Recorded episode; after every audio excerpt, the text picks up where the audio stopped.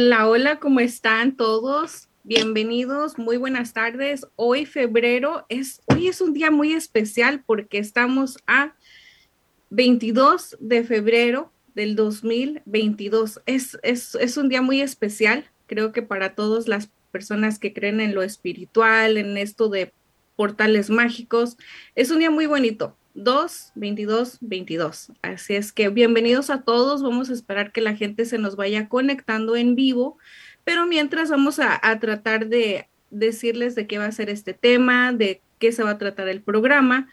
Pero hoy tenemos unos temas súper interesantes, así es que la gente que nos va acompañando ya en vivo, muchísimas gracias. Un saludo para ustedes. También la gente que nos ve de otros países como El Salvador, Ecuador, Colombia, México, también un saludo. La gente, no se vayan a, olvidar de compartir nuestra página también. Háganle ahí el clic de compartir o el share para que ustedes vayan compartiendo la página, vayan compartiendo este en vivo. Y también, pues, darles a, a las personas un, una, ¿cómo les puedo explicar? Un agradecimiento infinito porque nos escuchan en podcast, en Spotify y todas las personas que nos ven también en el canal de YouTube. Hay gente que nos ve en YouTube también, así es que un saludo para ustedes. Pero hoy aquí en Riverside estamos a 4 de la tarde ya con 6 minutos y créanme que el clima está un poquito loco. Ha estado lloviendo. ¿De dónde me saludas? ¿De dónde me ves? Escríbeme cómo estás tú, cómo está en el lugar donde vives o en el lugar donde nos escuchas también, pero hoy vamos a tener un tema. Vamos a hablar de taxes, la responsabilidad de cómo a la hora de preparar nuestros impuestos, que ya estamos en, en la época, se pudiera decir, en la época caliente de los taxes, donde todo el mundo quiere ese reembolso, donde toda la gente espera ese, ese dinero para invertir, quizás para irse de vacaciones, para comprarse algo, para cubrir necesidades. Estamos con este tema de los taxes. También vamos a hablar de algunas cosas que hemos estado prometiendo programas anteriores de lo que son los alienígenas, extraterrestres. Así es que váyanse sentando o si nos escuchan en el trabajo, pues váyanse acomodando por ahí para que puedan estar en este tema. Pero hoy quiero hacerles algo referente a lo que es esta persona que quiero presentar. Ustedes ya la conocen, ella es Azucena Holgado, pero para las personas que nos escuchan quizás por primera vez o que nos ven por primera vez se preguntarán, ¿quién es Azucena Holgado? Así es que hoy les voy a decir quién es Azucena Holgado. Yo la conocí hace, hace algunos años y nunca me imaginé que iba a estar al lado de ella y más saber toda la inteligencia, la preparación, la experiencia que ella tiene. Pero Azucena Holgado es la fundadora de iHelp Ayuda hasta es bilingüe, así como lo ven. Ella, cuyo propósito de ella al crear esta fundación de iHelp Ayuda es para poder ayudar a la comunidad latina en Estados Unidos a través de su asesoría, su representación y sobre todo de su consejería. Azucena Holgado también es notaria pública. Ella es una experta en el IRS ahí en esa parte de que ella es experta, créanme que yo lo garantizo porque todas las preguntas que tengas, ella te las va a poder solucionar, te va a poder guiar para que tomes la mejor decisión. También ayuda a prepararte todo lo que tenga que ver con servicios públicos, ya sea Medicare, Medical, hasta divorcios, créanme. ¿eh? Así es que ahí es, es algo bueno también para ella toda la asesoría que te puede, puedes dar a ella. Algo que quiero recalcar mucho en esta forma de Azucena es que ella trabajó por 30 años en el Departamento de Servicios Sociales y cuenta con la experiencia necesaria para asesorar debidamente sobre programas y servicios de asistencia social y de salud. Algo que es súper importante reconocerle a Azucena, 30 años de trabajo, de paciencia, de experiencia, de dedicación todos conocemos a servicios públicos y sabemos que la gente muchas de las veces cuando ven un caso difícil dicen, vuelva mañana, hable por teléfono al 1-800. Y Azucena no, Azucena se quedó ahí y dijo, mira, este caso es muy bueno porque esta persona puede tener estos beneficios, así es que yo tomo su caso, lo estudio, lo analizo y hasta que esta persona no esté 100% a, a, obtener su servicio, yo la dejo. Ella no les dio el número 1-800. Eso yo lo puedo asegurar de Azucena porque es muy dedicada y sus 30 años de trabajo lo creo que lo ameritan ahí al tener todo esto. Ella sabe de los servicios y agencias, son difíciles de comprender, así como el completar formularios. Entiende que puede ser frustrante llenar formularios incorrectamente y no saber cómo hacerlo. Eso es algo que les digo, 30 años trabajando en un lugar así es donde todos los días acude personas con diferentes problemas, con diferentes casos, pero ella estuvo ahí, Así es que hoy le doy la bienvenida nuevamente a ya mi amiga, más que mi amiga, no sé qué pudiera ser más, Azucena Holgado. Bienvenida nuevamente, Azucena. Gracias, Araceli, gracias a todos los que nos ven y saludos para todos. Tuviste razón. En mi, en mi carrera he visto miles y miles de personas y todos saben que cuando uno trabaja con el público hay personas que son muy dificultosas. Pero como a mí me gusta ayudar, muchas veces sobrepasé eh, lo emocional, eh, el rechazo, el enojo, muchas cosas que no todas las personas pueden eh, solucionar. he trabajado también con personas de la calle, que eso es muy dificultoso. He estado en el distrito de Santa Ana ayudando a los indigentes y muchos de ellos tenían problemas mentales, y muchos problemas físicos. Pero a mí me encanta de todo corazón ayudar, atenderlos. Y como dijo Araceli, para mí no hay persona que diga, no, está muy dificultoso, lo hago mañana. No, para mí es un desafío poder ayudar a aquellas personas que generalmente son marginadas por la sociedad. E inclusive en este momento, creo que le había comentado una vez a Araceli, las personas con las que yo trabajo y también con las que hago taxes y todo, son personas que la mayoría de preparadores o de personas no quieren tratar. ¿Por qué? Porque los, eh, los programas son más dificultosos, llevan más tiempo, hay que tener más tolerancia, más flexibilidad. Yo ayudo a veces, eh, las personas se encuentran como que hoy no, no puedo hacer esto, lo otro, lo otro ayudo a encontrar la solución. Soy una persona que le gusta solucionar las cosas y yo les prometo que les voy a ayudar si yo puedo a encontrar y hacer lo que ustedes deben de hacer. Bueno, ya hablaron de mí, ahora yo tengo que hablar de ti. Eh, Araceli, yo también la conocí hace unos años, muchos años, es muy honesta, es una persona que también le gusta al público, le gusta ayudar y está en esta profesión no porque se vuelva a ser millonaria, ni porque las cosas le van terriblemente bien y quiero hacerlo, sino que ella lo hace porque le nace de corazón ofrecer los servicios que realmente le van a ayudar a muchas personas. Ustedes dicen, uh, siempre dice lo mismo, siempre habla de aseguranza. Yo le digo ya que tengo cierta edad, que ojalá yo lo hubiera conocido a Araceli cuando era joven.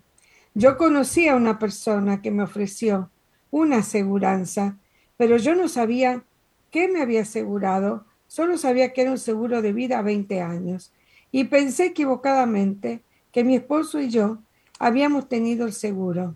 ¿Qué pasó, Araceli? Como nunca supe lo que tuve, durante el transcurso de los 20 años, gracias a Dios, ninguno de los dos fallecimos, pero cuando la compañía me llamó y me dijo, si quería renovar después de 20 años mi seguro. Yo le pregunté, ¿me van a sacar a mí también y a mi esposo de la aseguranza? ¿Y sabes qué me dijo? Tú nunca estuviste asegurada, solamente tu esposo. No podía creerlo. Pagué 20 años con la idea de que si algo me pasaba, mi esposo era el beneficiario y viceversa, porque eso fue lo que hablamos con ese agente que vino a mi casa pero nunca me explicó bien, nunca supe bien qué era, y si me hubiera pasado algo a mí, mi esposo no hubiera tenido, como yo creía, un beneficio. Ya ahora ya pasa el tiempo y es muy, muy difícil por problemas de salud de poder tener la aseguranza, pero ella está tratando de llegar a las personas que sí pueden, aquellas personas que son aún jóvenes y que aunque no piensen que pueden estar deshabilitados o algo les puede pasar, ahora es el momento que la compañía los va a aceptar y van a poner, tener una aseguranza que no les va a salir mucho. Así que, por favor, llámenle a ella al 323-530-6564 y ella le va a ayudar. Hola, Araceli, ahora te digo hola, Araceli. Ah, Susana, ya me convenciste, quiero hablar conmigo misma. No, te digo, te dije, te dije lo que me pasó a mí. tuve 20 años creyendo que yo tenía aseguranza de vida y que mi esposo también. Y realmente a él lo habían asegurado, a mí no. Así que fíjate, me vine a enterar, bueno, gracias a Dios que nada pasó. Pero si no, ¿te imaginas? Y mira, Susana, tocando tu, tu historia, déjame te cuento, déjame les cuento la mía. Mi hijo nació en el 2011, entonces ah, como en el 2010, yo acababa, tenía como unos cinco años de llegar a Estados Unidos, yo no sabía que pues que tenía uno que tener aseguranza porque pues en México, en el estado de México, nadie, ni mis tíos, nadie hablaba de seguros de vida. Cuando llego a este país cinco años después, en el 2010, a mi esposo en ese momento conoce a alguien en la calle y le platica de esto de los seguros y lo trae a la casa y cómo es la rutina, tu trabajo, el trabajo la casa, llegas tarde. Yo recuerdo que llegué del trabajo, estaba esperándome en la mesa de aquí de la casa de ustedes y llego y me empieza a explicar algo del seguro, que 50 dólares cada quien y que todo por separado. Yo no entendía, no, no, nunca pregunté, no, creo que en ese tiempo no era muy preguntona, no era curiosa, entonces firmé y nunca supe nada más. No me llegó nada, solamente firmé un papel, me llegó como una, una hoja y después perdí el papel, no supe qué, pero el, la mensualidad de 52 dólares estaba ahí mes a mes a mes. Eso fue desde el 2010. Cuando nace mi hijo, yo me sentía feliz, soñada, porque me, lo único que sí me recuerdo que me dijeron ellos que si yo moría, le daban 75 mil dólares al beneficiario, pero si moría en un accidente como de avión, me daban 125. Y cuando iba para México decía, ay Dios, que no me vaya a morir en el avión porque no quiero que les den más dinero. Eso era mi pensamiento en ese momento, pero igual, seguí como tú, Azucena, pensando que era un buen seguro, que era una buena cantidad, 75 mil dólares. Dije, no, pues todo está bien. Y así pasé casi 10 años, hasta en el 2018, creo que fue como en el 2018, cuando conozco esta compañía donde me empiezan a, platicar de los beneficios, me empiezan a, a, enseñar más de lo que es un seguro empiezo a estudiar el examen, hago el examen con California, me doy cuenta, voy descubriendo cosas que nunca pregunté y que estoy segura que toda la gente que me está escuchando y me está viendo en este momento tampoco se han preguntado. Y si se han preguntado en este momento cuando te explica un agente de seguro, no preguntas porque te envuelve con tanta información y, te entra la desconfianza. Y si eres una persona de que, ay, déjale firmo y ya que se vaya, no te va a importar. Pero, Azucena, de la misma manera que tú, yo tenía ese seguro donde me dijeron que si en 20 años yo no moría, me regresaban mi dinero. Pues ya iba pagando casi 10 años. Cuando veo el beneficio que tiene un seguro realmente bueno, créeme que me hicieron como cuatro veces más mi beneficio de muerte de póliza por el mismo precio yo dije que si yo pagaba 52 dólares por 75 mil, pensando que me iba a hacer millonario a la persona que iba a dejar, dije 75 mil no es nada. No es nada de, dinero para una educación de un hijo.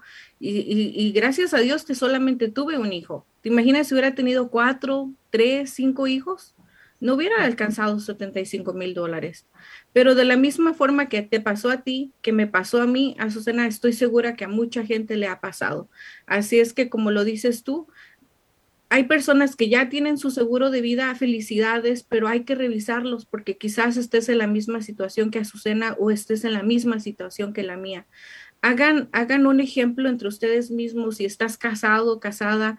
Junta a cuánto dinero hacen en combinación tu esposo y tu esposa. Y si haces unos 100 mil al año, 75 mil dólares no te van a cubrir ni siquiera los gastos de un año lo mínimo que tienes que hacer es hacer doble o triple la cantidad que ganes por año para cinco años, para que tu familia esté bien cinco años.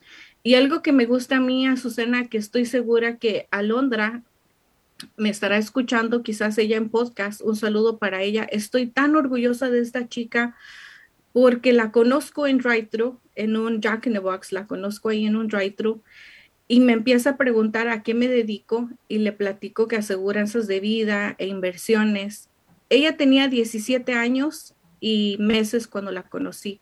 Le faltaban como dos semanas para cumplir los 18 y me dijo, Araceli, yo quiero tener una inversión, yo quiero tener un seguro y quiero trabajar contigo. Cuando cumplió sus 18 años, Azucena me manda un mensaje y me dice, yeah, ya tengo los 18, ¿cuándo me puedes venir a ver? Ella muchas personas pueden pensar, ¿para qué lo hace tan joven? Es cuando lo tienes que hacer, cuando eres una persona joven. Así es que estoy muy orgullosa de ella porque sé que en unos 20, 30 o 30 años máximo, ella va a ser una, una mujer millonaria con sus inversiones y sobre todo sus hijos o el esposo que tenga en el futuro van a estar muy, muy contentos porque ella ya va a estar asegurada. Así es que esa es una buena opción para todos los jóvenes o las mamás de los hijos, las mamás que nos escuchan que sus hijos ya tienen 18 años, 21 años, es el mejor, el mejor momento para que puedas decirle a tus hijos, asegúrate, hazte una cuenta de, de inversión. Otra de las cosas, suena que ya me extendí en este tema, que quiero comentar. Ustedes preguntarán, ¿por qué me interesa a mí la gente latina? Otras, otras comunidades como asiáticos, los japoneses, los americanos, ellos entienden este concepto tan fácil que ellos te dicen, sí, yo quiero un seguro de vida, pero nosotros como latinos no. Como latinos siempre nos cerramos, siempre el miedo, la desconfianza, la duda, las creencias, las limitaciones de, de pensamiento no nos dejan ver la oportunidad que es tener un seguro de vida, no nos dejan ver la oportunidad que tenemos de invertir dinero. Eso es algo que, siempre me ha puesto a pensar. Nadie viene a nuestra comunidad latina a hablarnos de estos servicios. Y por eso es que me, gusta y quiero enfocarme siempre a la gente como yo, la gente de, de México, de Latinoamérica, que como yo tuve dudas, y que yo les puedo explicar. Así es que ya saben el número de teléfono para que nos llamen al 323-530-6564. Y muchísimas gracias por eso. Así es que vamos a continuar, Azucena, con noticias de hoy. ¿Hay algo que puede alarmarnos quizás? No sé qué pienses tú, Azucena, qué piense la gente que nos ve con todo esto que está pasando en, en Ucrania con Rusia. Hoy el presidente Biden informó esta mañana de lo que está pasando entre Rusia, Rusia y Ucrania. Una de las declaraciones del presidente ruso, Vladimir Putin, fue que reconoció la independencia de las regiones de Donetsk y estas son algo de palabras rusas, ¿eh? yo no hablo ruso, así es que aquí Azucena, corríjanme. Lugansk en Ucrania. Miren esto, no sé Azucena qué piensen, pero ojalá que todo salga bien porque ya estamos mal y no queremos que vaya a pasar algo, alguna guerra o algo, pero mucha gente está preocupada, mucha gente está pendiente de las noticias, de lo que está pasando, así es que ojalá que, que no pase a mayores, pero sigamos pendientes sobre eso. Otra de las cosas también que están pasando, y ahorita más que se viene el verano, cuando la gente le va a la playa, hace sus viajes, la gasolina está por los, por las nubes, ya es por el suelo, pero no, está por las nubes. Está casi, en, en el área donde yo vivo está como 5 con 3. No sé dónde, dónde nos vean ustedes, pero la gasolina está muy, muy mal. Así es que Yo creo que vamos a llegar a los tiempos de antes, Azucena, a usar la bicicleta. Bueno, estoy segura que todos se lo van a, la van a echar la culpa a Ucrania y a, Rusia, ¿verdad? Porque siempre hay, una, hay una excusa. Alguien tiene que pagar. Cuando no es... Sí, cuando no es un país, el petróleo, Afganistán, los países árabes, ahora van a decir Rusia y Ucrania. Siempre hay una excusa para aumentar la gasolina. Es, algo, mira, lo importante es que en, ciudades grandes como aquí en Los Ángeles, lo bueno es que existe el, transporte público, pero hay lugares donde es chiquito, donde no hay tanto transporte. Así es que va a estar muy difícil el la inflación tanto de gasolina como de alimentos, así es que planeen todo su presupuesto, planeen todo, cómo van a estar manejando, si hay personas que van al mismo lugar, al mismo trabajo, pues lleven, usen un solo carro para que no estén gastando más, porque tenemos que ahorrar en estos tiempos de difíciles, Azucena, para todo esto. Y algo bien importante que me gustaría saber la opinión de la gente que nos ve y nos escucha y también la tuya, Susana, de este caso del jurado. No sé si han visto las noticias, pero aquí ya se las tenemos nosotros aquí en vivo, que fue este jurado declaró a los tres hombres blancos que mataron a Hamun Alberi culpables de un cargo federal del crimen de odio, un crimen por racismo, Azucena. Así es que Travis, Gregory y William, que son estos tres hombres que estamos viendo en pantalla, donde ellos fueron declarados culpables de interferencia de derechos, un cargo federal de crimen de odio, ahora podrían recibir hasta cadena perpetua por las condenas federales. ¿Cómo ves este caso, Azucena? Ojalá que lo podamos hablar a fondo la próxima semana porque no se había visto que aquí en Estados Unidos declararan culpables por cadena perpetua a hombres blancos. Eso es algo interesante. Sí, así es, especialmente este país que siempre está catalogado como racista. Estamos viendo que últimamente se están llevando a cabo juicios y se está saliendo un poco del racismo. Ya la gente está reconociendo que no importa qué color sea tu piel, todos tienen que ser condenados de la misma forma. Claro que siempre hay excepciones, así que y depende del, jurado, depende también del juez y en qué estado se encuentra, porque aún, aunque no creas, Araceli, hay estados, especialmente en la costa este, que aún sigue el racismo. Hay lugares donde te prohíben hablar español, donde en el trabajo no te dejan ni siquiera hablar español en la hora que estás de lunch o que estás descansando. Así que esperamos que eso poco a poco se vaya y que toda la vida humana sea todo igual, que no importa si eres blanco o cómo eres, todo el mundo tiene que ser juzgado igual. Así que es algo bueno para este país que se esté haciendo esto yo estoy de acuerdo contigo y me, no me alegro por ellos, porque pues imagínate una cadena perpetua ahí toda tu vida pasar, pero pues como dice aquí la historia, hay personas que se van llenando de odio, de resentimiento en sus corazones y en el momento mal equivocado pues atacan a otra persona y es que tienen que pagar por las consecuencias.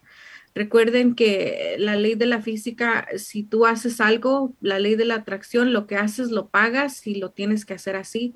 Y para toda acción va a ocurrir una reacción. Y ellos tomaron una acción al, matar a esta persona y pues ahora ellos tienen que recibir lo que le toca.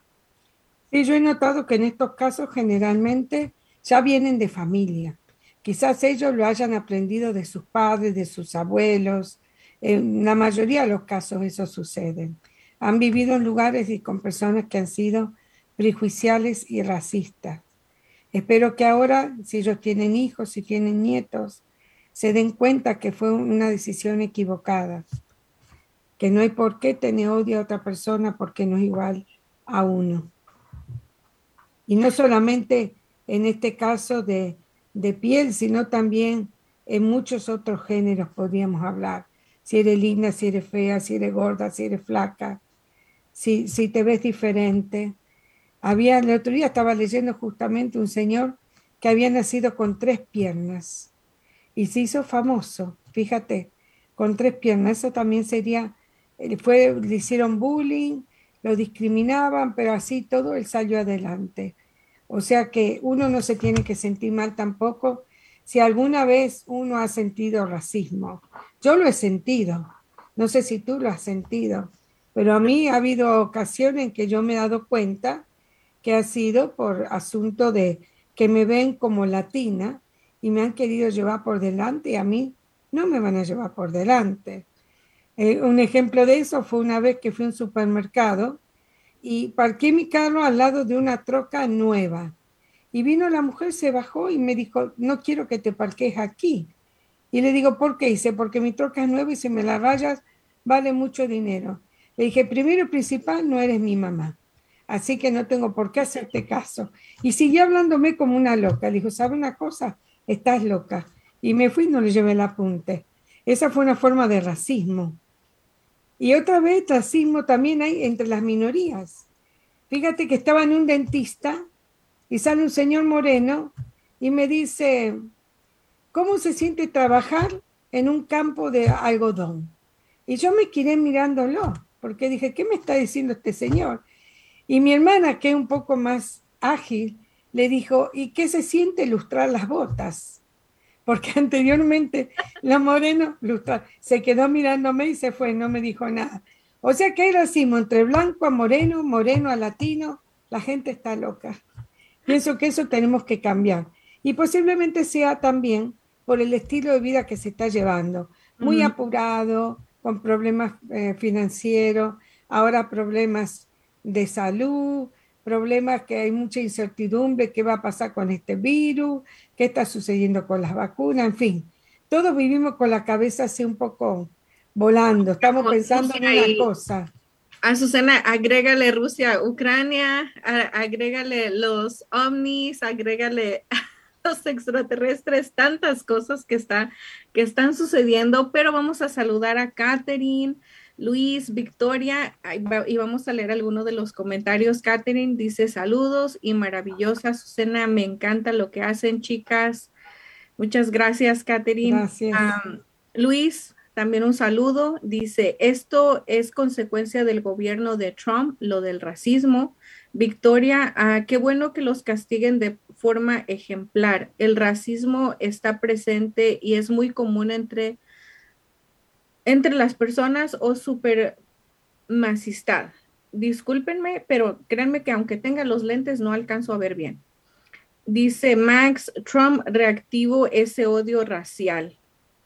Creo que sí, en parte tienen razón de, de, todo esto del racismo con Trump, pero recuerden que la decisión es única. Nos pueden, nos pueden decir, millones de cosas, porque igual que lo, vimos en, noticias y lo vemos en, todos lados, el racismo, existe racismo hasta entre nosotros como latinos, de mexicano a mexicano también existe el racismo entre nosotros, pero la decisión es única, tú decides si hacer racismo o parar el racismo. Eso es, es parte culpa porque dice a Max, él reactivó otra vez ese sentimiento de racismo y cuando estuvo de presidente, Susana, fue algo muy, muy difícil, era muy difícil el trabajo, era muy difícil en las tiendas porque ya todos los, los blancos se sentían superficiales, se sentían como con ese poder de que mira quién nos gobierna y que tú vas a hacer esto y que latinos acá y eh, fue un momento muy difícil, pero la decisión era tuya, era y sigue siendo tuya si quieres ser racista o no quieres ser racista. Así es que sí, reactivó, pero la decisión es única. Así es que ahí se los dejo a ustedes y no, para que ustedes piensen y pues no lo hagan.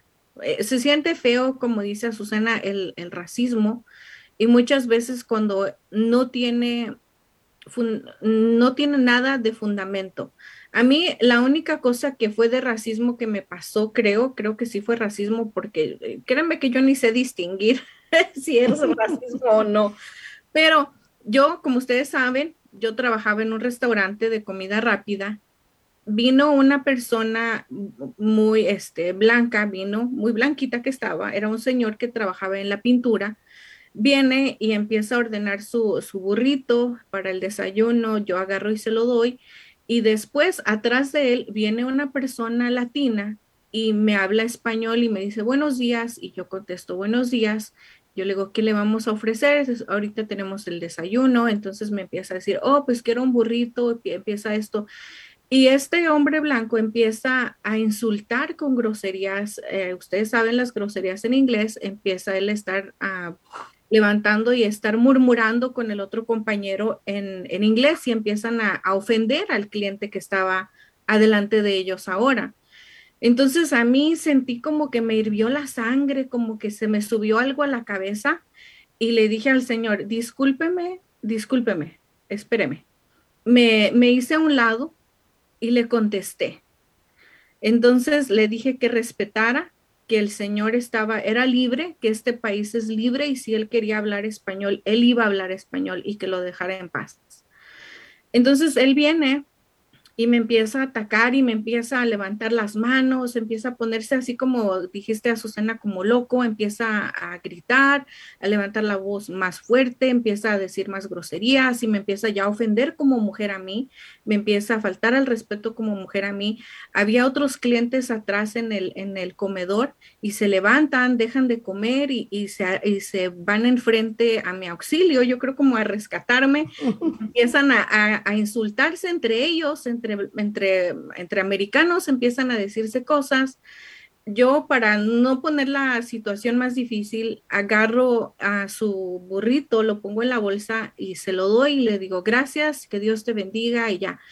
Te queda esa sensación de impotencia, de coraje, de mucho coraje, de, de, poder decir también y ponerte al nivel de él, pero recuerden, yo estaba en un trabajo, yo tenía que quedarme callada y no tenía que haber dicho nada, pero el que hubiese ofendido al cliente de, que le estaba tomando su orden, eso me mató y dije, no, a mí me puedes decir lo que quieras porque eh, estoy trabajando y estoy cumpliendo un trabajo, pero que ofendas a otro señor y después me ofendas a mí, eso sí, no te lo permito ni a ti ni a nadie. Como ya se imaginarán, pues pasó el caso, se fue, vinieron personas a mi auxilio, me dijeron cosas bonitas, que no les hiciera caso, que no sé qué.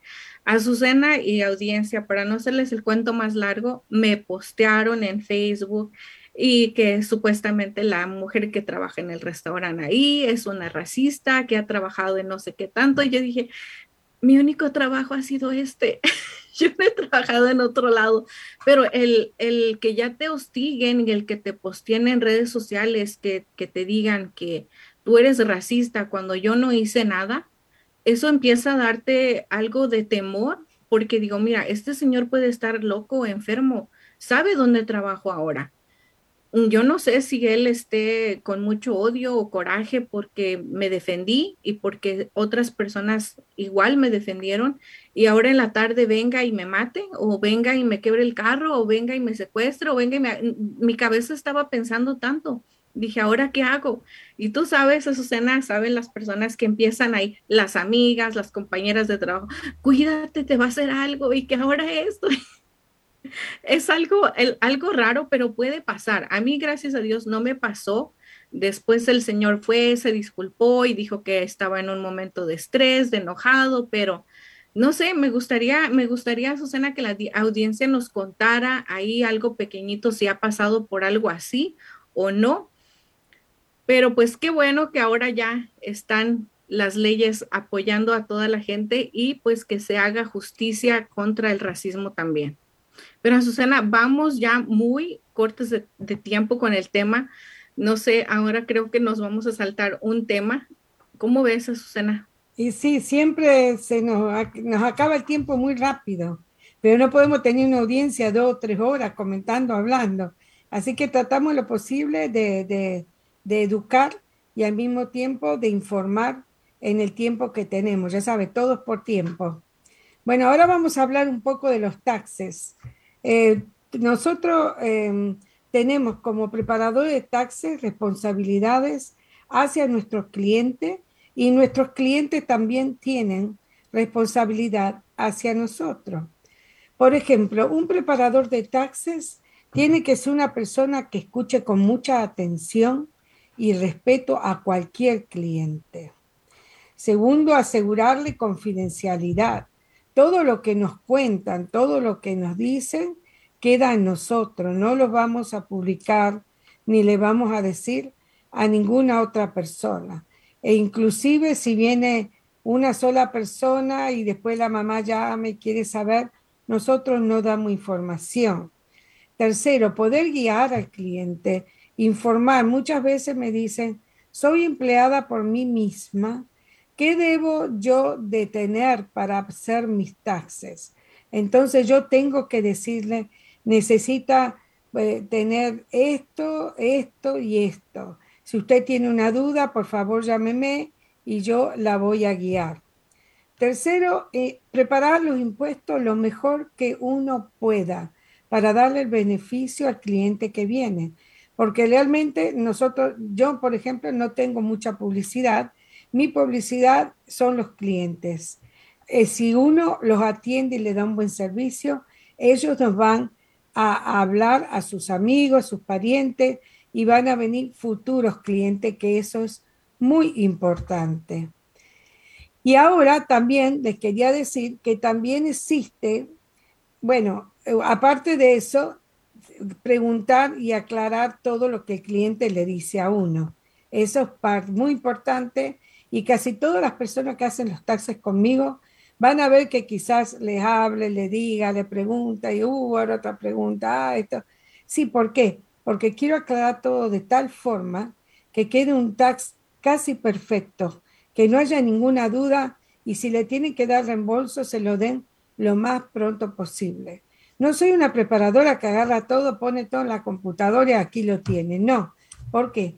Porque si hay algún problema, sé que usted va a venir a mí muchas veces porque no va a entender, son a veces complicadas las cartas de los taxes, y segundo, porque va a pensar que yo no hice un trabajo bueno. No, yo prefiero hacerle miles de preguntas, aclarar todo, pero cuando hice algo sé que lo hago bien y que eso va a dar resultados. Eso es lo importante.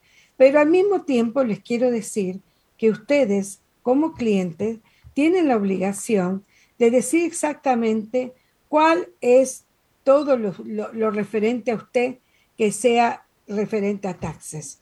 Un ejemplo de eso. Por ejemplo, no me puedo ocultar que trabajó en algún lugar sabiendo que todos los trabajos que usted hace bajo un empleador son reportados al gobierno federal.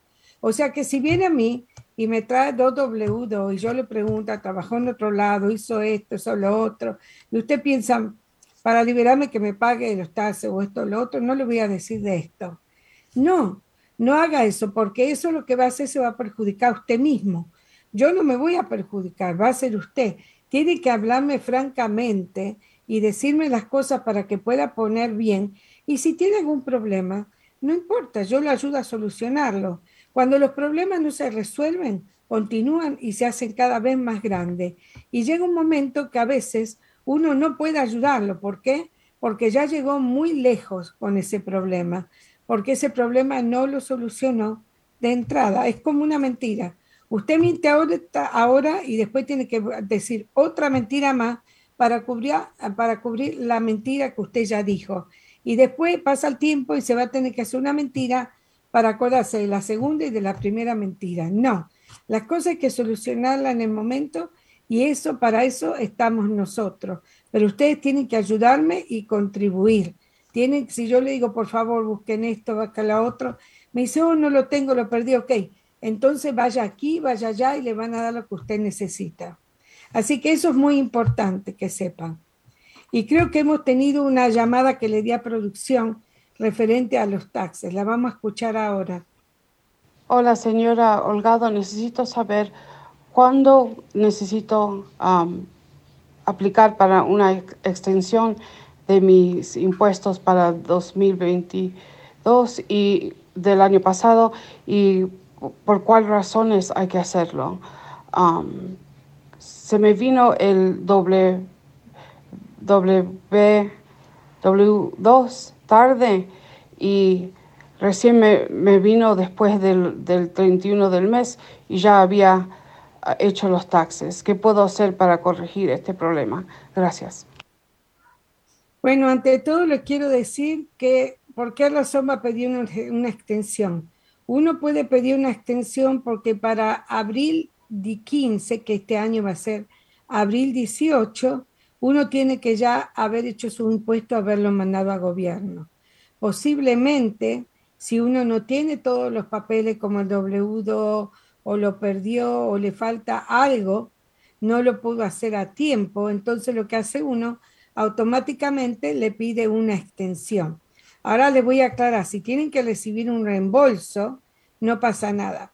Pero si ustedes tienen que pagar, lo que sucede va a ser de que van a tener que mandar un estimado al gobierno antes del 18 de abril de este año de lo que usted piensa que usted tiene que pagar. Porque de no hacerlo, a partir del 18 de abril, le van a, si usted tiene que pagar, le van a empezar a cobrar interés por la deuda que usted tiene con el gobierno. Por esa razón hay que pedir una extensión. Ahora, si usted hizo sus taxes y recibe un W2 porque se apuró a hacerlo, porque estaba contenta, que iba a recibir su dinero, su reembolso, ¿qué puede hacer? Inmediatamente puede hacer un amendment, que es un arreglo de su tax, y en eso se va a indicar que usted no había recibido ese W2 y es por lo cual se hace un arreglo. ¿Le puede cambiar lo que, lo que le tiene que dar de reembolso? Sí. Pero si usted no hace eso, y póngale, lo que va a hacer va a ser que ellos ya saben que usted trabajó en esa compañía. Así que ellos lo que van a hacer, le van a mandar una carta y le van a decir, se nos ha notificado, señora tal y tal, que usted trabajó en este lado y no está incluido en su declaración de impuestos. ¿Qué va a suceder? Van a tardar mucho hasta que usted haga el arreglo en poder darles el reembolso que a usted le correspondía. Y si usted tiene que pagar, pues le van a cobrar interés del 18 de abril. Yo creo que con eso ya he contestado la pregunta que hicieron. Me dan miedo los taxis. No, no, que no te den miedo, es blanco y negro, pero hay que, hay que eh, preguntar si uno no sabe. Y el gobierno te digo una cosa, si te debe 50 centavos, yo he visto cheques hasta de 10 centavos que le han mandado a los contribuyentes, créase o no. Creo que las tampillas salían más que el cheque que le mandaban. Así que si uno hace las cosas bien, no tiene que tener miedo a nada. Azucena, cuando ahora en adelante, cuando me pregunten, ¿quién es tu peor enemigo? El IRS. ¿A quién le tienes miedo? A los taxes. Al cucuy, como le dicen, ¿no? sí. Pero ahora, Azucena, cambiando de tema, vamos a entrar a un tema bien interesante que a mí me cuesta, ah, en mi creencia, me cuesta pensar lo que pueda llegar a ser posible. No me gustaría, así es que yo quiero que las personas que nos están viendo y que nos van a escuchar quizás más tarde nos dejen su comentario y nos dejen saber qué es lo que piensan de este tema. Eh, lo voy a leer porque es un tema que causa polémica entre cada ser humano, porque cada mente es un mundo independiente, pero me gustaría saber su opinión de los humanimales. Parece trabalenguas, ¿eh? pero es humanimales. Ya lo dije mal, me trabé otra vez. Pero ustedes me entienden. Ahí está en pantalla y lo puede leer. Creo que me trabé. Pero humanimales. humanimales, humanimales, humanimales, humanimales. Dice así. Hace tiempo que el humano experimenta con crear embriones de animales con células madre humanas son los llamados humanimales o quimeras, como se conocían en la antigua Grecia a los híbridos entre animales y humanos. Escuchen esto. El gobierno japonés autorizó el pasado mes de marzo del 2019 para que el científico Hiromitsu Nakauchi que liberara grupos de investigación de la Universidad de Tokio, Japón y Stanford en los Estados Unidos para desarrollar órganos humanos en animales a raíz de células madre humanas. Mira esto qué interesante. La idea no es pionera, pero esta es la primera vez que un gobierno apoya este tipo de experimentos según la revista Nature. Ya antes en Estados Unidos y en otros países se había intentado cultivar células humanas en embriones de ratón, rata y hasta de oveja para luego transportar esos embriones en animales sustitutos. En todos los casos, sin embargo, los experimentos se interrumpieron, ya fuera por trabas legales o por, falta de éxito del ensayo.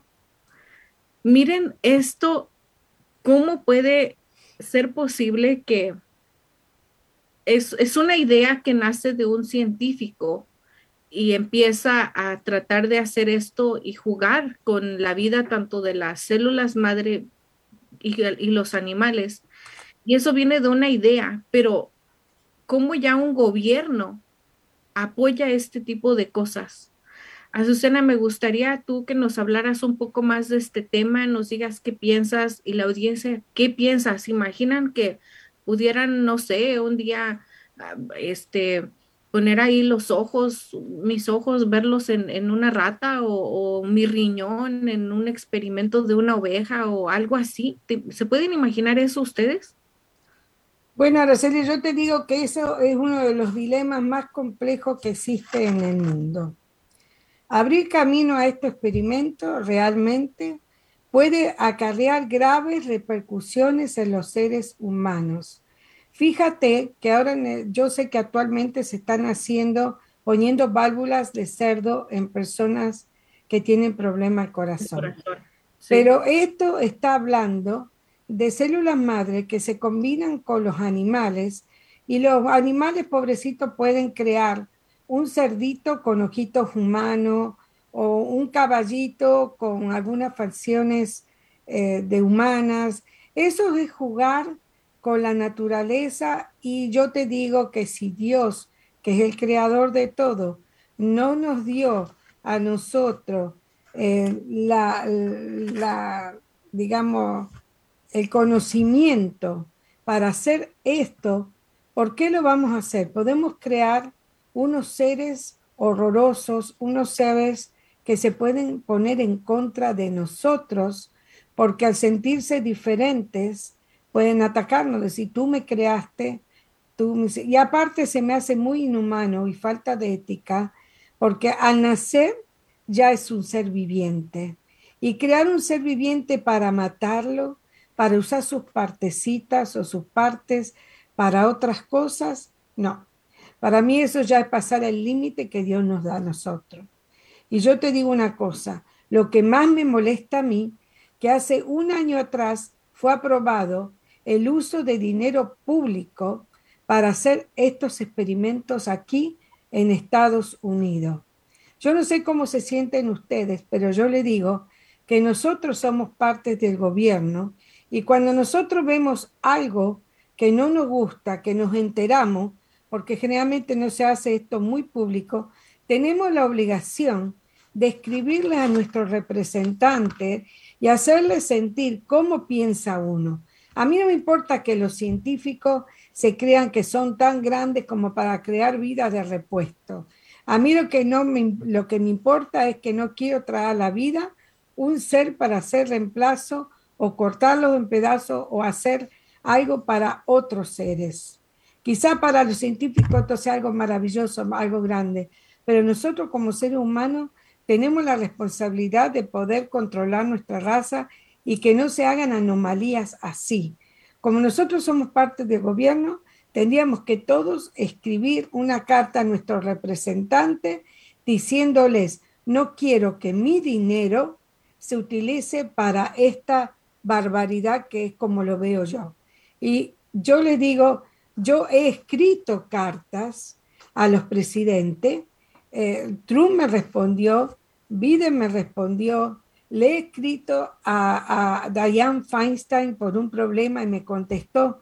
Todos podemos escribirles a nuestro representante y a la Casa Blanca, porque ellos nos representan y tienen que hacer lo que uno quiere no lo que uno científico quiere, lo que uno médico, lo que uno farmacéutico, que todos nos están sacando dinero y aprovechándose de nosotros.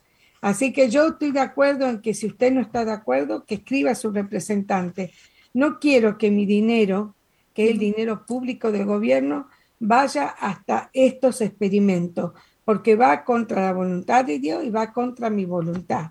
Y pienso que así, si nos unimos todos en todas las cosas que hace el gobierno, ganaríamos más, porque dar vuelta a la cara es fácil, pero hay que tomar acción cuando es nuestra responsabilidad, cuando uno no está de acuerdo en eso. A mí, créeme que no tengo ni, ni la capacidad para imaginarme eh, una, una cara en un cerdo o ver este en algo así a Susana creo que eso ya como comentaste rebasa los límites de creencia que pueda existir eso y más que el gobierno apoye y que usen mi dinero que pago en los taxes para hacer este tipo de cosas. No. Hay personas que quizás también como aquí lo dijo hay personas que tratan los experimentos y muchas veces pues fallan y ahí se va, pero ¿cuántas vidas no tuvieron que matar en el camino para lograr tener esos casos fallidos? ¿Cuántos animales tuvieron que poner en, este tipo de cosas y cuántas enfermedades no han salido a brote después de experimentar algo de los científicos? hay historias que nosotros hemos ah, visto ya en carne propia, como fue lo, del COVID, la pandemia, hace dos años, cuando supuestamente todo esto se generó por un experimento en, ¿en dónde fue, Azucena? ¿En Japón, en China? En China. Entonces, eso a, a, mí me llegó el, el rumor que fue un experimento que se le salió de control. No sabemos. Bueno, según el gobierno, todavía se está tratando de averiguar cómo surgió todo esto. Puede ser que sea como experimento, como dijiste. Por esto que están, como esto están haciendo, ellos estaban haciendo otro tipo de experimento. Bueno, Araceli, yo te digo, acá se está haciendo en la Universidad de Stanford. Y eh, a, través de que eh, tiene la Universidad de Stanford algo que ver con esto, no, les voy a contar cómo fue que se originó la Universidad de Stanford. Esto se llama, prácticamente sería apariencias y muchas veces nosotros nos llevamos por eso también y por eso lo quiero nombrar, porque es algo increíble. Fíjate, lo voy a leer. Una mujer con un vestido de algodón barato su esposo, vestido con un humilde traje, se bajaron del tren en Boston y caminaron tímidamente sin tener una cita a la oficina de la Secretaría del presidente de la Universidad de Harvard. La secretaria adivinó en un momento que esos venidos de los bosques campesinos no tenían nada que hacer en Harvard. Desearíamos ver al presidente, dijo suavemente el hombre. Él está ocupado, contestó la secretaria. Esperaremos, replicó la mujer. Por hora la secretaria los ignoró, esperando que la pareja finalmente se desanimara y se fuera. Ellos no lo hicieron y la secretaria vio aumentar su frustración y finalmente decidió interrumpir al presidente, aunque era una tarea que ella siempre esquivaba. Tal vez si usted conversa con ellos por unos minutos, se irán, dijo la secretaria al presidente de la universidad. Él hizo una mueca de desagrado y asintió. Alguien de su importancia obviamente no tenía el tiempo para ocuparse de gente con vestidos y trajes baratos. Sin embargo, el presidente, con el ceño adusto, pero con dignidad, se dirigió con paso arrogante hacia la pareja. La mujer le dijo, tuvimos un hijo que asistió a Harvard por solo un año. Él amaba Harvard era feliz aquí, pero hace un año murió en un accidente. Mi esposo y yo deseábamos levantar algo en alguna parte del campus que sea memoria de nuestro hijo. El presidente no se interesó. Señora, dijo ásperamente, no podemos poner una estatua para cada persona que asista a Harvard y fallezca. Si lo hiciéramos, este lugar parecería un cementerio. Oh, no, la mujer, dijo rápidamente. No deseamos elegir una estatua, Pensamos que nos gustaría donar un edificio a Harvard. El presidente entornó sus ojos, echó una mirada al vestido y al traje barato de la pareja y entonces exclamó, ¡Un edificio! ¿Tienen alguna remota idea de cuánto cuesta un edificio? Hemos gastado más de 7 millones y medio de dólares en los edificios aquí en Harvard. Por un momento, la mujer quedó en silencio. El presidente estaba feliz. Tal vez se podría deshacerse de ellos ahora.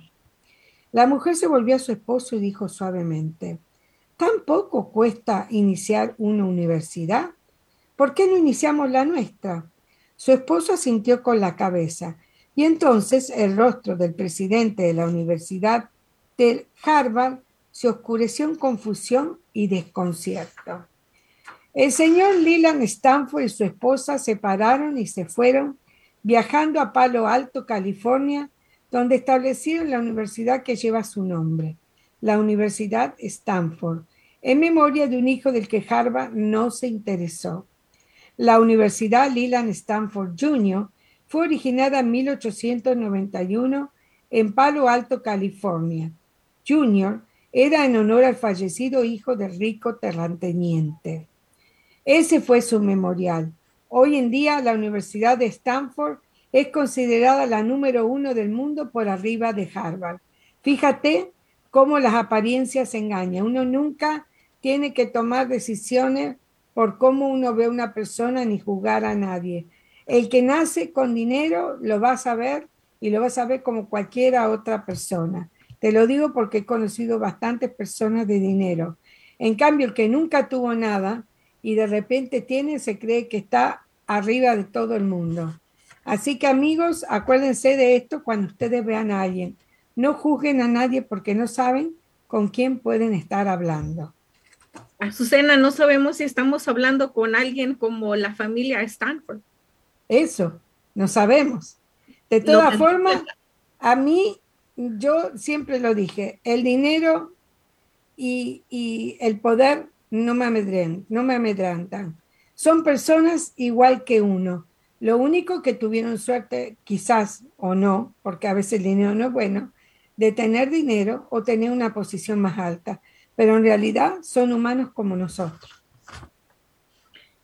Así es. Dice, vamos a leer algunos comentarios. Dice a Max, yo conozco muchos latinos que se sintieron superiores por apoyar a Trump fueron duros con su propia raza. A Jesús dice bendiciones. Esto es una aberración en contra de Dios. Somos una creación perfecta a su imagen y semejanza. Gloria a Dios. Luis dice, me parece algo maravilloso. Eso podría salvar vidas humanas o extenderles la vida. Uy, no sé ahí. Max dice, ya hay cosas similares como órganos robóticos, pero esto pasó de la clandestinidad al comercio, el negocio de los órganos que solo pueden pagar los ricos. A Shannon, qué buena historia de la universidad. A Barajas dice, muy buena historia. Todo esto es ah, algo muy interesante, Azucena, pero no sé, vamos a continuar con el tema que sigue antes de que esto se nos haga una pijamada y vamos a hablar del tema que hemos venido promocionando ya desde hace unas dos, tres semanas, que hemos hablado de los alienígenas. Y Azucena, creo que tienes mucha información sobre esto, así es que este es tu espacio para ti y, cuéntanos de todo esto, porque yo he querido escuchar mucho. Bueno, yo te digo que ante todo quiero aclarar que va a haber personas que crean, va a haber personas que no crean, y que hay una diferencia entre religión y creer en vidas en otros mundos. Dios fue el creador, el creador del universo y ¿por qué no creó vida en otros mundos? No vamos a ser los únicos en todo el universo que existimos. Pero yo te digo que hay pilotos, astronautas, oficiales del gobierno, militares, eh, personas que son expertos médicos los cuales aseguran que ya hay entre nosotros alienígenas. Y los alienígenas, según se han subdividido en categorías, lo que tú vas a ver, por ejemplo, son los de grandes ojos, cabeza grande, eh, una estatura mediana, que son, según parecen los médicos, es uno de ellos.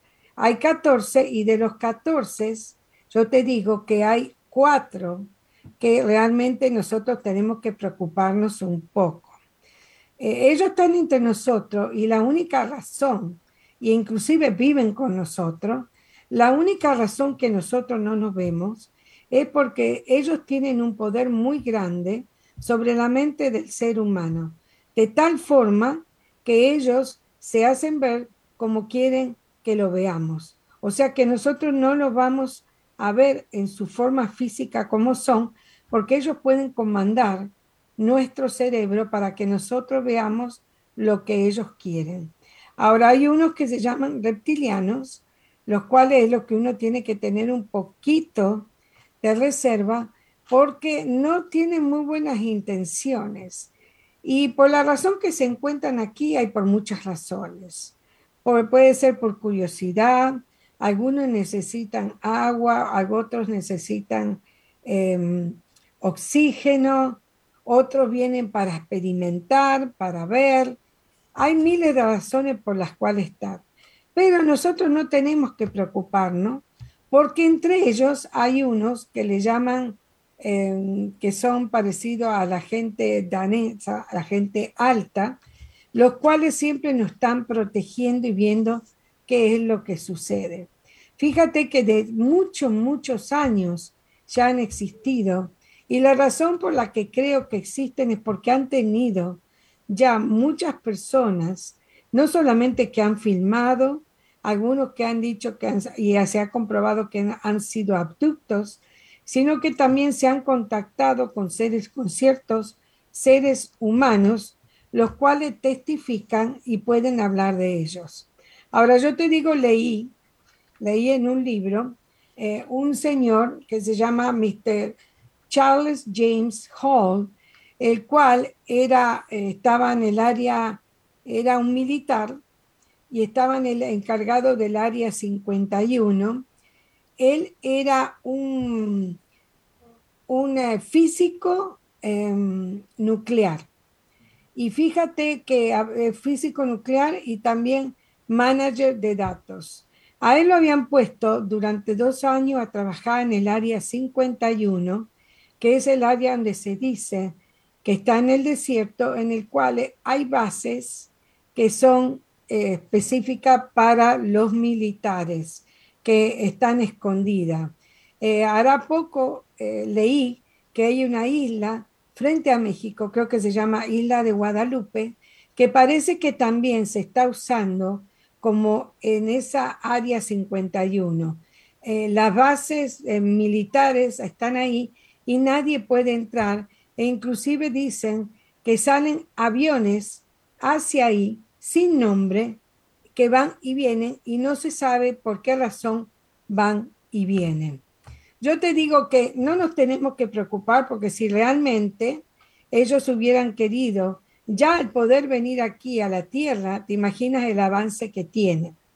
El señor Job, eh, él lo que hacía eh, tenía que entrar al área 51 era, y ahí área 52, 53, 54, el lugar de él se llamaba Dreamline y lo que hacía era que él se fijaba cómo iba a estar el tiempo, porque para que las naves pudieran, alienígenas pudieran entrar y salir, tenía que haber cierto tiempo y él tenía que anunciarlo. Era la única persona que permitían entrar. Varias veces él preguntó si podía llevar personas de afuera y le dijeron, las puede traer, pero solo vas a salir tú. O sea que la, que entra, la persona que entraba con él no iba a poder salir. Y, una de las cosas muy importantes, porque el gobierno está trabajando con ellos para ver si pueden comprender cierta, cierta tecnología para poder ser comparable a ellos, para poder ir, venir, y ya sabe, todo el, el descubrimiento de lo que es el espacio y otros planetas. Pero hay un problema, el ser humano fue creado para estar aquí y aunque ellos, los alienígenas, pueden compartir ciertos secretos o ciertas cosas con los humanos, lo físico nuestro, la gente de, estudio nuclear y de, física y mecánica, no entienden lo que le explican. ¿Por qué? Porque nuestra ciencia no está tan avanzada como están ellos. Es lo mismo que si a un niño le quieres enseñar a manejar un carro. Nunca va a poder el niño comprender cómo trabaja. Dile a un niño de dos años, este es el brake, este es el acelerador, esto para... No lo iba a entender. Y entonces ese es el problema que hay, que hay un intercambio, creo que necesitan cobre y algunos minerales de la tierra, y se intercambia eso con algunos conocimientos. Ellos no pueden dar más conocimiento de lo que el ser humano es capaz de comprender, porque de nada serviría. Bueno, yo te digo que entonces están entre nosotros, hace años que están entre nosotros, están en las aras del gobierno, son personas importantes y con poder, y están unidos a diferentes asociaciones, las cuales quieren tener el control de todos los humanos aquí en la Tierra. Bueno, ¿qué te pareció? Esto va a ser la entrada breve y nosotros a medida que van a ir pasando los programas, vamos a ir hablando un poco más de diferentes cosas que me voy enterando referente a ellos que están aquí. Azucena, ahora la pregunta no es si existen o no existen, porque ya ha habido personas que los han visto, que han tenido contacto con ellos. Ahora la pregunta es, ¿qué quieren? ¿Qué necesitan? Porque hay algunos que son buenos, son malos, no nos han atacado, no ha habido una guerra alienígena que haya matado eh, como lo del virus. ¿Qué es lo que ellos se interesan en nosotros? Algunos por curiosidad, otros son médicos que vienen a ver cómo está la estructura física nuestra, otros vienen porque necesitan agua, otros necesitan aire porque físicamente son diferentes hay diferentes razones para las que están. los reptilianos son los que quieren apoderarse generalmente y controlar a los humanos para conveniencia de ellos. Y tienen lo que te dije, los que son altos y rubios, que se están siempre peleando con ellos, tienen una guerra constante para proteger a los seres de la tierra. Así que eso, por eso vienen, por eso están aquí y para colaborar a veces información, pero creo que nosotros necesitamos más información de ellos que ellos de nosotros. Exacto, porque ahora es algo, algo que no es algo nuevo, pero algo que creo que sí, Azucena, no son malos, porque nadie se, hasta el momento no ha habido un asesinato alienígena, entonces creo que son buenos, no sé, me gustaría, deja, voy a leer algo que dicen aquí. Pero Mónica nos dice, si existen los extraterrestres, es como que no hay evidencia clara. A Luis dice, pienso que somos la creación de extraterrestres, pero esas son las distintas razas humanos. Somos su jardín de experimentos. Muy buen, muy buen comentario, Luis. A Max dice, si estuvieran en el gobierno, no creo que les gustaría ser empleados de tercero o cuarto nivel o gobernados por humanos. Creo que habitan en la Antártida y dentro de la Tierra. Así Somos experimentado, controlado por la religión. Tiene, tiene algo de razón, Max, Azucena. Imagínate ellos con su inteligencia y todo y que sean empleados de gobierno, como dice Max, no creo que ellos van a tener que recibir órdenes o ser gobernados o mandados por una persona humana. Pero tengo un, le quise grabar un, un, audio a una persona que tuvo, esta persona tuvo una plática con, una, con un posible extraterrestre. Yo sí le creo porque ha, pasado tantas cosas en, esta vida que te abre esa, esa ventana de la creencia y de ver más allá de, lo que tú puedes ver. Esta persona me, me cuenta, Azucena, que está en su trabajo y siempre observaba a un hombre alto, rubio, con la nariz muy respingadita, de, no tenía facciones ni rusas ni americanas, era algo un poco diferente. Y era muy buena persona, siempre ayudando, siempre tratando de estar ahí. Entonces le comenta y le dice que él no es una persona humana, que él viene de otro lugar y que él solamente está aquí porque los quiere observar y no sé. Entonces, ella cuando cuenta se pone un poco nerviosa y me dice, cuando él empieza a aceptar que es una persona no humana, a mí me empieza a dar como un sueño, como si me quisiera desmayar y empieza a darme vueltas y estaba con otra persona. Entonces yo volteo a ver a la otra persona y le digo, ¿sentiste lo mismo que yo? Y me contestó, sí, sentí una sensación rara. Después creo que esta persona dejó de asistir al trabajo y desapareció. Ahora, algún comentario que tú me hiciste la semana pasada, Susana, donde comentas que estos seres tienen un algo mental muy grande que nosotros obviamente no podemos tener y no, no tenemos esa capacidad mental, psicológica, psíquica de ellos, es que ellos van a hacerte que tú los veas como tú quieres que te vean. Entonces, quizás sea realmente esté parado enfrente de mí un, extraterrestre con cuerpo de dinosaurio, quizás con cara de no sé qué, y yo lo voy a ver como un humano. Yo lo voy a ver como él quiere que yo lo vea. Imagínate ese poder tan grande que ellos tienen para, para hacer eso. Así es. Y como le dije, creo que fue un comentario, creo que fue Luis, el, ah, no, Max, que dijo, ellos no van a recibir órdenes de humanos. No, Max, yo comenté que están en, grandes eh, posiciones de poder en este mundo y eh, están todos organizados. Y los nórdicos, que son los altos, ahora me acordé el nombre, son los que nos están protegiendo constantemente. Hay algunos que nos protegen porque saben que nosotros en la escala del universo. Somos prácticamente los que menos eh, poderes tenemos. Yo te digo, eh, no tenemos que preocuparnos. Y ellos dicen que no se hacen hace visible a nosotros porque los humanos no podríamos entender la presencia de ellos. Se iban a asustar. Y aparte no le gustan la interacción humana entre las guerras, y los problemas que tenemos. Ellos, como dice Max, viven en la Antártida, según dice, e inclusive hoy vi un programa en que personas que viven en el Ártico y la Antártida dice de que ellos lo ven frecuentemente, que para ellos es algo normal. Y si, y si lees y te profundizas y buscas en internet, vas a ver que todos los pilotos, los astronautas, todos han visto ovnis o, si no han visto em, algún estilo de platillo volador.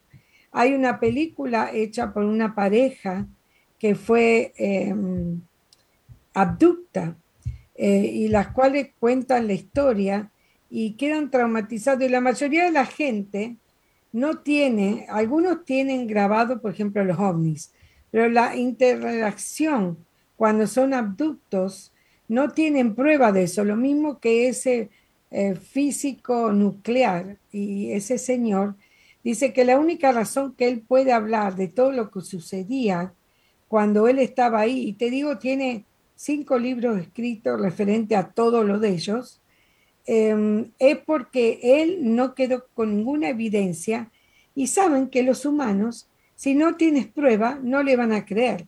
Porque mm. si realmente le hubiera salido con pruebas, no lo hubieran dejado compartir o no hubiera vivido. Así que son también muy inteligentes. Y hay coroneles de este país y de todo el mundo, y hay inclusive un lugar en Europa en el cual hay como un grupo intergaláctico con humanos, en los cuales hablan y tratan de resolver algunos problemas. Ah, te digo que problemas interiores como la guerra y todo eso, ellos no se meten. Ellos lo que hacen, hablan de otras cosas. Son acuerdos que hacen con los gobiernos para mantener la paz entre los alienígenas y entre los humanos. A Susana, voy a leer un, un, comentario que está muy, muy bueno, pero antes voy a pedirle a producción que le acabo de mandar una algo para ver si puede poner un, pequeñito corte de una serie que fue en el 2021, donde habla precisamente de todo lo que estás diciendo a Susana, es una, es una serie cortita como de seis capítulos para que las personas la puedan ver el fin de semana si es que tienen tiempo y les interesa este tema donde viene muy completo, donde viene muchas cosas, pero algo que me, encanta, me encanta el, humor de Luis, dice, dice Luis, si los extraterrestres trabajan para el gobierno, seguramente es en el IRS. No creo, no quieren problemas, Luis. Ellos quieren estar en lugares que estén sentados y ordenando. Por eso te ordenan que te paguen, que tienes que pagar cada vez. Eso estuvo muy bueno, Luis. Creo que sí lo tiene aquí. Vamos a ver si se puede ver para que. They don't want to be known. What we can do is judge their actions. Do they want to help us? Do they want to harvest us? The big question is intent who they are, why they're here, why they stick around with us. The question is what possible visitations has the U.S. government been keeping from the public? So we're going to see more of those sorts of videos, I think. Secondly, I think we'll see more documents. And I think the other thing we will see people who have been involved in this, they are going to come forward and speak out.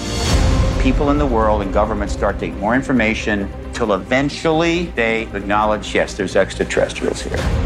Was it possible?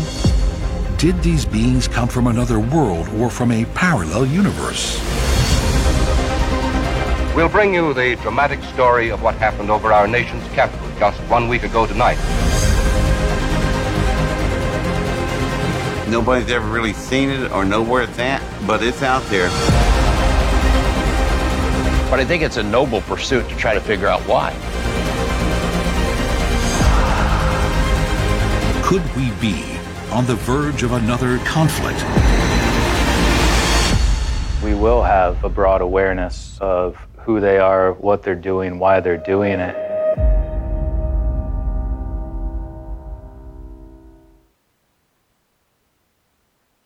Ahí está, yo me, me, gustaría que la gente que realmente le interesa este tema, es curiosa y quiere saber, esto lo han tratado de tener oculto o documentado con diferentes proyectos desde 1940 y algo. Así es que no es algo nuevo, es algo real, es algo que existe entre nosotros y estamos como apenas quizás empezando una nueva historia, Azucena, de ir aprendiendo de las cosas que han existido por años y siempre nos han tratado de tener oculto. Ahora, una de las preguntas muy poderosas es, ¿por qué no lo mantienen oculto? Quizás por lo que dicen, existen personas malas que pueden usar la inteligencia, la preparación de estos seres para hacer aún cosas más mal.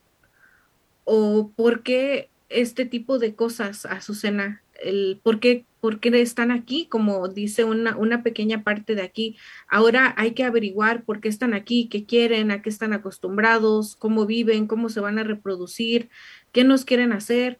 Hay muchas preguntas y esta, esta miniserie de Netflix, ahí está para que ustedes la puedan ver, Está muy, muy informada, viene en audio español, viene en subtítulos también para que podamos entenderle, porque a mí me, me gusta más, creo que en español, porque le entiendo más a Susana, pero es una serie muy buena para que la puedan ver en familia o en el trabajo, donde ustedes quieran, pero traten de verla, porque es algo muy bien interesante, te saca cosas que tú dices, desde ese tiempo existía todo eso y apenas hace algunos años están haciendo más público esto? Se está haciendo más público porque se están viendo más. Y aparte, como dice ese documental, la gente que tuvo en contacto con ellos están saliendo están diciendo lo que está pasando. Por eso no le queda más al gobierno que admitirlo es que hay que reconocer a Susana también que cuando se tratan de estos temas, lo más fácil para el gobierno o en aquellos años, porque estamos hablando ya de hace 70 años atrás, lo más fácil era mandar a callar a la gente. Quizás, quizás. Era de que no, no cuentes, no digas nada, nadie te va a creer, nosotros vamos a desacreditarte, no vamos, no vamos a, a tener evidencia tuya no lo puedes contar, nadie te va a creer, van a decir que estás loco o te mandaban a callar simplemente. Así es, así son todos los experimentos que se hacen. Todo queda callado o todo desaparece en una de dos. Así que hay mucha gente que ya no le importa y empieza a hablar. Otro sería como el experimento Filadelfia. Si tienen oportunidad, lean sobre ese experimento, que las personas que estuvieron involucradas salieron hace poco y hablaron del experimento. Ay, Susana, cuéntanos de ese experimento. En, otro, porque ya se está haciendo, como dice Pilla. Vamos a contar unos chistes. ¿Sabes algún chiste? Vamos a contar chistes. Mira, te voy a hacer un chiste que es de un empleado a un empleado. Un empleado le dice, ¿supiste que falleció el jefe? Dice, sí, pero quisiera saber quién se fue con él. Dice, ¿por qué? ¿No viste el cartel que decía? Se nos fue un buen trabajador. o sea que él pensaba que se fue alguien más porque el jefe nunca no Era trabajador. Ajá, no era trabajador. Y después hay otro que dice, quiero reservar una mesa en un restaurante, dice, para cenar mañana. Y le dice el camarero, ¿cuántos serán? Dice, bueno, seremos seis o diez aproximadamente. Entonces le dice el camarero, necesito saber cuántos confirmados. Dice, bueno, confirmados dos, el resto bautizados. A mí me gustan los chistes buenos, así me hacen reír. Y mira otro que te cuenta Mónica. Mónica dice, el hombre más poderoso de la Tierra es Putin, el presidente ruso, tiene que ser extraterrestre. Muy bueno, viste la cara que tiene, está medio rarito. Quizás, Mónica, tienes razón, quizás pueda ser que sí, Azucena. Sí, pues fíjate que tiene la nariz así alargadita y la mirada un poco fuerte. Nunca sabemos, nunca podemos saber quién está cerca nuestro que nosotros no nos vamos a dar cuenta. Ellos nunca se van a delatar. La única forma sería que cometían un error. Pues tú sabes que la mayor, la mayoría de las veces que este presidente habla, él habla con mucho seguridad y mucho poder de lo, de lo que él está hablando. Entonces puede que Puede que sea extraterrestre, no sé. Otro chiste. Un niño dice, mamá, mamá, los espaguetis se están pegando. Déjalo que se mueran, dijo la mamá. ¿Entiendes? No. los, espaguetis se están pegando uno con otro. Entonces mamá dijo, déjale que se maten. Cuando uno se pega tanto, se mata. Pegar es pelear. ¿Tú no sabes ninguno? No, Azucena, no me sé chistes. Si alguien se sabe un chiste, escríbanos para, para leerlo aquí. Pero Azucena, para el próximo programa, pues estaremos, uh, estén pendientes, va, va a seguir uh, viendo más cosas de esto. Dice Katherine que a ella le encantan tus, uh, me encantan los chistes, a ella le gustan. Katherine, si te sabes uno, antes de despedirnos para que lo podamos contar.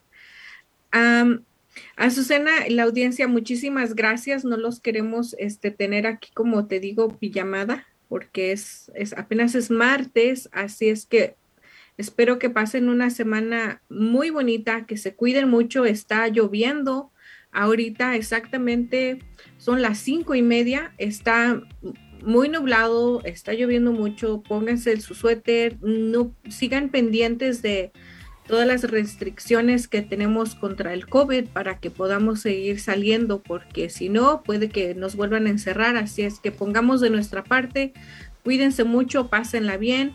Cualquier cosa que ustedes necesiten de información, ya saben, contáctenos al 323-530-6564, mándenle mensaje de WhatsApp a Susana porque estoy segura que ella les va a ayudar a la hora de sus taxes si tienen preguntas necesitan un consejo de cómo hacer esto, de cómo llenar otro o cualquier cosa que ustedes necesiten, nos pueden llamar a los números, mandarnos un WhatsApp, un email o pueden e, e, escribirnos directamente a la página por Messenger o a la página de www.aracelirosales.com y ahí está tu teléfono, Azucena 951.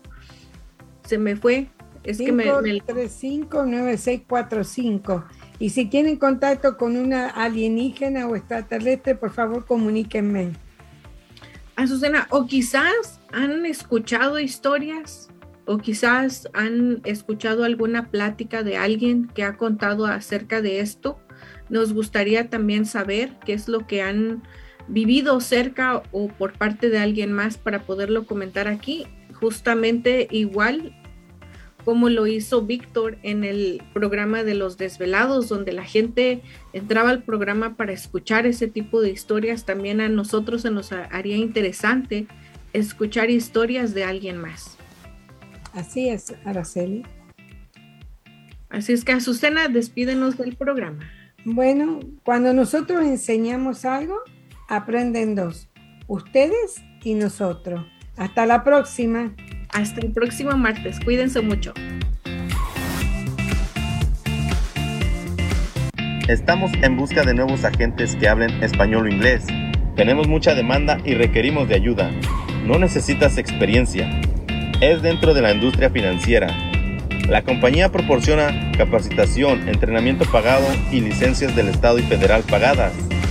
Ofrecemos horarios flexibles y la oportunidad de trabajar desde casa u oficina. Excelente compensación. Requisitos. Ser mayor de 18 años de edad. Tener documentos legales para trabajar en los Estados Unidos. Tener y saber usar una computadora, tablet o smartphone. No antecedentes penales. Si les interesa la oportunidad de trabajo, llamar al 323-530-6564 o si sabe de alguien que ande en busca de trabajo, avísele. Your dreams are not replaceable. You gotta fight for your dreams. How many of you guys ready to fight for your dreams? How many of you guys ready? Don't you let nobody steal your dreams. Nobody.